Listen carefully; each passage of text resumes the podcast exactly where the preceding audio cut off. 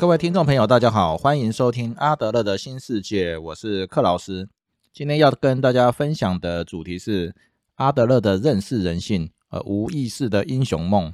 那今天要分享的内容，主要是来自于阿德勒知名的著作《认识人性》这本书中有呃提到有关于为人生做准备这个章节。哦，阿德勒认为人的心理就如同人的身体其他器官一样，哦，因此称之为心理器官。那这个心理器官在五岁之前就已经形成了心理的目标以及他的世界观，而心理目标以及世界观呢，会以意识呃跟无意识的方式呢来影响我们的行为以及我们对于这个世界的认知。哦，那这一集呢就会以阿德勒《认识人性》这本书中所提到的两个案例哦来说明这个意识哦跟无意识是如何影响一个人的，而这两个案例呢，他们的行动轴线。呃，就是所谓的英雄理想的类型。好，那这一类型的心理目标就是想要成为永远的第一名，哦，对抗着周遭的人们这样。那另外呢，本集也会会诊阿德勒在《认识人性》这本书中提到有关于一些无意识外显出来的行为，哦，例如注意力的不集中、过失、健忘哦等等所代表的深层心理意义。哦，首先我们来看一下阿德勒对于无意识的这个一些说明。哦，那阿德勒说，心理器官有些能力不是在意识的范围内可以找到的。哦，虽然我们可以强迫自己有意识的提高注意力到某个程度，哦，但是引发注意力的力量不在意识里。哦，它大体上来自于无意识领域的兴趣。那这种兴趣呢，完全是由心理器官所造成的。也是内心生活最强烈的元素。那打造一个人的行动轴线，那无意识的生命蓝图的力量，都可以在那里才可以找得到。那意识层面只能看到这个兴趣的残影哦，有时候会甚至看到它的反面。比方说，一个虚荣的人，在大多数的情况之下，对他自己的虚荣一无所知哦，反而会表现出让每个人觉得他很谦虚。而这个虚荣的人之所以会拥有像演员般的自信，正是因为他对自己的虚荣一无所知，而把注意力放到其他的方面。哦，也就是说，这个虚荣是属于无意识领域的兴趣。那这个人以他的谦虚来满足他的虚荣心，而他本身不是一个谦虚的人，但是他无意识领域的虚荣心需要这个谦虚来满足。哦，因此。你如果要跟他谈他的虚荣心，就会发现很困难哦。他可能会顾左右而言他哦，或是采取防卫的姿态等等。哦，那接下来我们来看第一个案例。那这个案例呢，我把它呃取了一个简称，叫做“想成为永远第一名的艾德”。而这个案例是关于一个年轻的男性，我们姑且称之为艾德。好，艾德他是长子，那跟妹妹一起长大。母亲在他十岁的时候就过世了，在那之后，教养的工作就落在父亲身上。父亲是个非常聪明、善良、道德标准很高的人，而他总是鼓励儿子争取荣誉、积极向上。那艾德呢，也总是全力以赴。那艾德的身材壮硕，外表出众，无论品德跟学业都出类拔萃，哦，让父亲非常的欣慰。哦，因为父亲很早就看好这个儿子在社会上会出人头地。呃，不过从青春期开始，艾德的行为就开始有些不太对劲。呃，基本上艾德呢，就慢慢的变成没有社交可言。呃，他没有什么好朋友，也不喜欢认识新朋友。呃，特别是面对女生的话，他甚至会掉头就走开。呃，那一开始父亲不以为意，那后来呢，越来越严重。我几乎不肯踏出家门一步。呃，连出门散个步都会觉得不舒服。哦，除非是在深夜没有什么人的时候，这样子。那他会把自己封闭起来哦，连看到朋友呢也不想打招呼哦。那在艾德成长的过程中哦，那妹妹一直是他的激烈的竞争者。艾德的妹妹总是利用弱者的武器呢取得优势哦，想尽办法压倒哥哥哦，来让自己获得重视。所以在他们的家中，妹妹有相当大的施展空间。那面对这样的竞争，艾德一直都屈居于劣势。哦，对他来说，妹妹这个竞争者非常的厉害哦，跟妹妹竞争是个苦差事这样子。那艾德希望获得的声望、影响力，哦，希望其他人可以服从他呢，在家中一直都无法获得，那只能从家庭以外哦，比方比方说从才那里取得。哦，那由于艾德后来严重到哪里都不肯去，哦，那父亲于是求助医生的协助，这样，那艾德就跟医生说，他认为自己的耳朵太小，那别人一定会觉得他很难看，而且连牙齿、头发都很丑。哦，不过呢，他说的完全不是事实，哦，只是他避免跟外界往来的借口。阿德勒就提到，丑陋的外表有时候的确会造成社交的困难，啊，不过这些都是可以克服的。呃，然而艾德的外表并不如他所说的那种丑陋。那他怎么会想到这么幼稚的理由呢？呃，由于父亲呃希望他功成名就，哦，对他的期望很高，所以艾德呢一直也没有让他父亲失望。那从小到大都一直都是第一名，呃，之后也想继续保持下去，所以他心里的目标就是要当个第一名，哦，因此有很强烈的这个好胜心。另外呢，他的志愿就想要当一名科学家。哦，那阿德勒提到，哦，如果艾德是想当科学家，哦，打算献身于这个学术研究，所以呢，打算退出所有的社交关系，那这样的想法可能还比较合理一些。这样，但是艾德却把注意力放在自己自以为丑陋这样的小事上面，哦，显然这是一个虚构的借口。那么在意识层面呢，艾德并没有打算为了做一个低等人而打算牺牲一切的想法。而艾德长大之后，发现要维持第一越来越困难哦，特别是在家中要跟厉害的妹妹竞争哦，也非常的不容易哦。那么他那种力不从心而无法轻松达到目标的那种无力感哦，是大家意识层面所不敢想的，因此他的心理器官就把这样的念头哦驻留在他的无意识当中。那阿德勒就评论说，对我们有利的就会被意识到哦，就是会。被心理器官放到意识的层面，那可能阻碍我们的念头，我就会留在这个无意识的层次里面。那在这个个案中，艾德在意识层面执着且夸大自己很丑的想法，而都是为了让他不必面对真实的自己，哦，以及他面对他的挫折，哦，成为永远第一名的这个英雄梦越来越难达成。那面对这些挫折。跟对呃对这些挫折的无能为力哦，才是他真正不想出门、不愿意接触其他人的原因。而这些说不出口、不愿面对的真相，哦，艾德的心理器官呢，就把它藏在无意识的里面。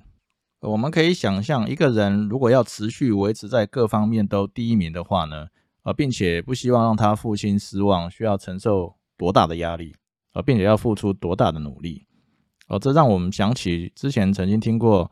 前 Google 台湾董事总经理简立峰的演讲，哦，他就提到过台湾的这个考试教育。那每次考试呢，高兴的永远只有第一名，哦，其他二三十个人都很难过。哦，接下来我们来看第二个案例。那这个案例呢，我把它简称为不想输的霍根。哦，这是一个能力很强的少年，我们姑且称之为霍根。那他的爸爸是一位老师，哦，而且管教非常的严厉。那督促儿子必须永远保持第一名。那霍根的表现也非常优秀，我从来都没有拿过第二名。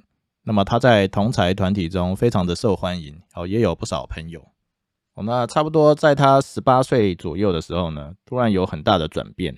那霍根突然退出所有的活动，哦，整天关在家里，对任何事情都感到厌烦，哦，闷闷不乐，再也没有什么事情能够让他高兴。那么刚认识的朋友马上就交恶了，那每个人都对他感到不满。过去受欢迎的霍根就这样突然不见了。那只有他父亲觉得整天关在家里也没有什么不好哦，反而希望他可以花更多时间在功课上。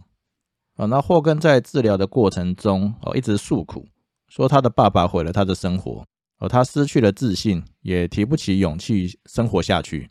哦，他唯一能做的就是把自己锁进孤独中。那这样的转变是从一次事件开始的。那有一次在朋友之间，哦，他因为对现代文学知识的太过贫乏而遭人嘲笑。哦，当类似的事情发生的时候，哦，他就会觉得是自己的失败。哦，所以当发生了几次之后呢，哦，他就跟所有人保持距离，哦，并且把自己孤立起来。那么他就对自己失去了信心。那功课也开始落后。那高中的考试也没有能够及格。那霍根认为，哦，他之所以如此失败，哦，都是爸爸的过错。因此呢，他跟父亲的关系也日益恶化。那阿德勒就评论说，艾德反抗的是他妹妹，那霍根对抗的是他父亲。哦，这两个人的行动轴线就是所谓的英雄理想，哦，就是想要当英英雄这样。当这两个人英雄狂热破灭之后，哦，使使得他们高举白旗，哦，退回自己的世界。哦，那既然没有办法当英雄的话，那么可不可以这样想？比方说，既然有人比我更厉害，那我就干脆退出，哦，在痛苦的余生中度过吧。不过呢，阿德勒认为这样的人并不会承认。哦，因为这样子等于直接承认自己的无能。哦，那阿德勒认为霍根的父亲确实有做错的地方，哦，教育的方式不是很好。哦，但是霍根把所有的问题都归咎于父亲，只是证明他退回自己的世界是有理由的。哦，如此一来，他就不算是个失败者，这样至少可以挽救一部分的自信跟地位。哦，因此霍根认为，哦，他过去一直是顶尖的。哦，只是他父亲偏差的教育方式阻碍了他的发展，而他在意识的层面无法承认自己的错误哦，因为这样子就等于承认自己是一个没有用的人，所以呢，他把过去优秀的表现当成是自己的努力，把现在的成绩不佳当成是父亲教育偏差的证据哦。那阿德勒认为，哦，霍根及法官原告被告于一身哦，就是戏都是他在演的，就对了。哦，对于这个有利的立场，哦，难道他会放弃吗？哦，但是呢，他忽略了一件事情，哦，只有当霍根自己愿意，父亲的错误才能成为错误。哦，若不是他自己错误在在错误的道路上逗留，那父亲的错误也是起不了作用的。哦，因此，人生的操纵感一直是握在霍根自己的手中。呃，这就是我们之前提到的。我们可以将马牵到水边，而却不能强迫马喝水的观念，哦，这也是课题分离的观念。哦，那这个案例呢，让我想起自己还在当学生念书的时候，哦，书念不通就觉得老师教的差，哦，结果出了社会之后，发现自己在学校什么也没学到，哦，到头来呢还是自己倒霉。哦，那么看完这两个案例之后，我们会发现。呃，既然心理器官会把真正的原因藏在无意识里，呃，连我们自己都不知道，那么我们如何得知自己哦以及他人在无意识里面被藏了哪些东西呢？哦，那接下来我们就来看一下阿德勒对于一些无意识所外显的行为的一些分析，呃，以了解这些行为所代表的意义。那么这些外显的行为包含注意力不集中，哦，也就是分心或过失。哦，常常犯错或健忘等等。呃，另外，阿德勒在《认识人性》这本书中还提到了有关于梦境的一些呃概念。那不过这是一个比较大的主题，那后续有机会再跟大家分享。呃，我们就先来看看注意力哦。那阿德勒提到，对心理器官来说，注意力代表是一种待命状态。哦，那是个人跟事件的连结，哦，作为攻击跟防御所做的准备。哦，例如在危难中或新的不寻常的处境里面，哦，当我们必须聚精会神的达到某个目标的时候，哦，就会产生必要的注意力。哦，那么注意力不足，哦，指的就是一个人对于别人期待他去注意的事情，哦，视若无睹。那主要的原因包括像第一种，呃，生病、疲倦等等。那或者是他有可能根本不想注意。哦，那就是他本来该注意的对象不符合他心理目标哦，或者是跟他行动轴线有冲突的时候哦。相反的哦，如果一件事情和他们的行动轴线多少有些相关的时候，那么他们的注意力马上就会唤醒了。哦，那刚刚提到的这个行动轴线呢，指的是我们之前提过的一个个人心理学、个体心理学的观念哦，就是我们从幼年开始，我便会循着一个行动的轨迹来接受外界的讯息。哦，并且对外界产生反应，那这个行动的轨迹，我们就称之为行动轴线。那另外一种注意力不足或注意力不集中的原因呢，可能是反抗倾向。那阿德勒提到，就是小孩子非常容易有反抗的倾向。那这样的孩子，不管别人给什么建议，都一概拒绝。而这个时候就需要适当的教学方式或者是教养手段，哦，来配合孩子无意识的生命蓝图。以及主要的行动轴线，哦，特别是那些被宠坏的孩子，啊，那么如何来唤起这个注意力呢？那么阿德勒认为最重要的因素，哦，是一种真正深层的兴趣。那么这个兴趣呢，存在在心理的深处。如果这个兴趣存在，那注意力就会自动出现。哦，在教育上也不需要施太大的力力力气，这样。那么真正深层的兴趣会与心理目标相关。啊，比方说小孩子大多希望被认可，那当他们有机会被认可的时候，哦，他们就会立刻专注起来；而当他们觉得不被认可的时候，而他们的注意力就会瞬间消失。哦，那阿德勒提到所谓注意力不足，哦，缺乏意志力或缺乏动力，哦，是不正确的说法。哦，其实这些人是能够专心的，有意志力或有动力的。哦，只不过他们追求的是符合他自己生命蓝图的事物，而不是眼前这个别人期望的目标。哦，特别是这个被宠坏的小孩，哦，身上就常常有注意力不足的问题。啊，比方说他们被指派到某个工作的时候，就会心生抗拒，哦，或敷衍了事，哦，结果会造成其他人的负担。但他们主动想要做自己想做的事情的时候，哦，注意力就马上就回来了。那么他们想做的事情是什么呢？哦，就是继续被人家浇灌，继续被人家宠。哦，因此阿德勒认为，哦，处理这一类的案例并不容易。那唯一着手的办法，哦，就是要找出这些人的生命蓝图，来看看他们深层的兴趣为何。那后面我们来看一下另外两个类型，就是过失跟健忘。那么过失就是常常做错事情。那阿德勒就提到说。一般所谓的过失，呃，是指在必要的事情上轻忽或不注意，而损害到另外一个人。那么，对于个体心理学来说，这类的过失，哦，就是一个人对别人完全不注意、完全没有兴趣的时候会发生的现象。而因此，过失就是缺乏社群情感。哦，这个社群情感也是之前我们提到过的个体心理学中的一个观念。哦，那简单的说，缺乏社群情感这一类的人。哦，就是不管做什么事情，都是只管自己，不顾别人，而导致自己的事情可能做好了，哦，做完了，那却把别人的事情给毁了，哦，而不自知。那像这一类的人呢，就是可能缺乏社群情感所造成的。哦，针对健忘，那阿德勒认为，健忘的人就是那些不愿意公开反抗，却透过健忘的行为，哦，透露出自己对任务兴趣缺缺或厌烦的人。哦，这样的定义真的是一针见血啊！比如说，小孩子把课本搞丢了，哦，就可能是小朋友还没有完全融入学校生活的情况，哦，或者是有一些家庭主妇，哦，一直把钥匙放错地方，哦，或者是搞丢钥匙。那对大部分的情况来说，哦，可能是他们没有办法真正认同家庭主妇这个身份。呃，我们不难发现，在工作上，呃，也有不少人经常性的忘东忘西。呃，忘记该做的事情，而要别人三催四请，呃，有人盯着做才会把工作完成。那么，不管是他找个借口说忘了，哦，或者是真的健忘，就有可能是阿德勒所说的不愿意公开反抗，哦，却透过健忘的行为透露出自己对任务兴趣缺缺或厌烦的人。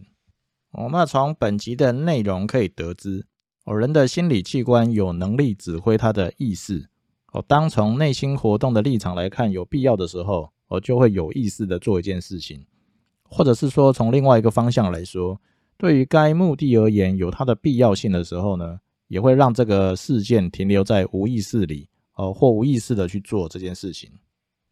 哦，如同第一个案例中，哦，想要成为永远第一名的艾德，哦，他觉得自己很丑，哦，这就属于意识层面合理化后逃避的理由。而他想要持续拿第一名的英雄梦，却对竞争已经力不从心，已经无法轻松达到目标，特别是要跟他妹妹竞争，哦，则是他心理器官有意地让这些事实而落入无意识的领域，哦，因为即使艾德意识到这些事，也无助于事，哦，这些事属于说不出口，而自己也不愿意承认的原因，哦，对于第二个案例不想输的霍根来说。哦，心理器官把父亲教育的偏差哦当成是在意识层面唯一的借口，而自己有许多地方呃地方不如人哦，再也没有那么容易拿第一名的这个事实，而则被他心理的器官留在无意识的领域。呃，我们已经知道，在有意识的领域，那我们可以借由观察自己的意识哦来找到行动轴线。呃，我们也知道哦，可以借由观察一些无意识产生出来的行为。而如对哪些事情容易注意力不集中，哦，哪些事情比较容易犯错，那常常忘记哪一类的事情，啊等等，来推测出自己存在在无意识领域的东西，来找到行动轴线。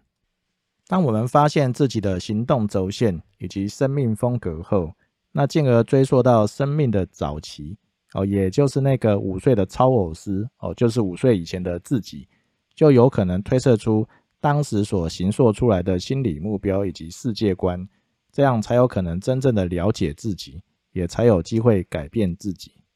呃，就如之前提到的谚语，呃，我们可以将马牵到水边，却不能强迫马喝水。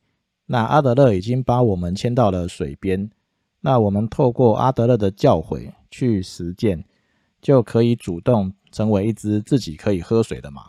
那么我们是不是一定要成为英雄？一定要凡事争到第一名？一定要将其他人视为竞争对手，打败他们？或许已经没有那么重要。好，以上是今天的分享。若想要了解阿德勒心理学的一些观念，或者阿德勒带给我们的启发与教导。好，建议我们可以读读阿德勒这位知名心理学家的书，如《自卑与超越》、《了解人性》等等。好，或者是看看《被讨厌的勇气》的作者岸见一郎跟古贺老师的著作，相信对我们的人生、工作与家庭将产生莫大的注意。谢谢大家的收听。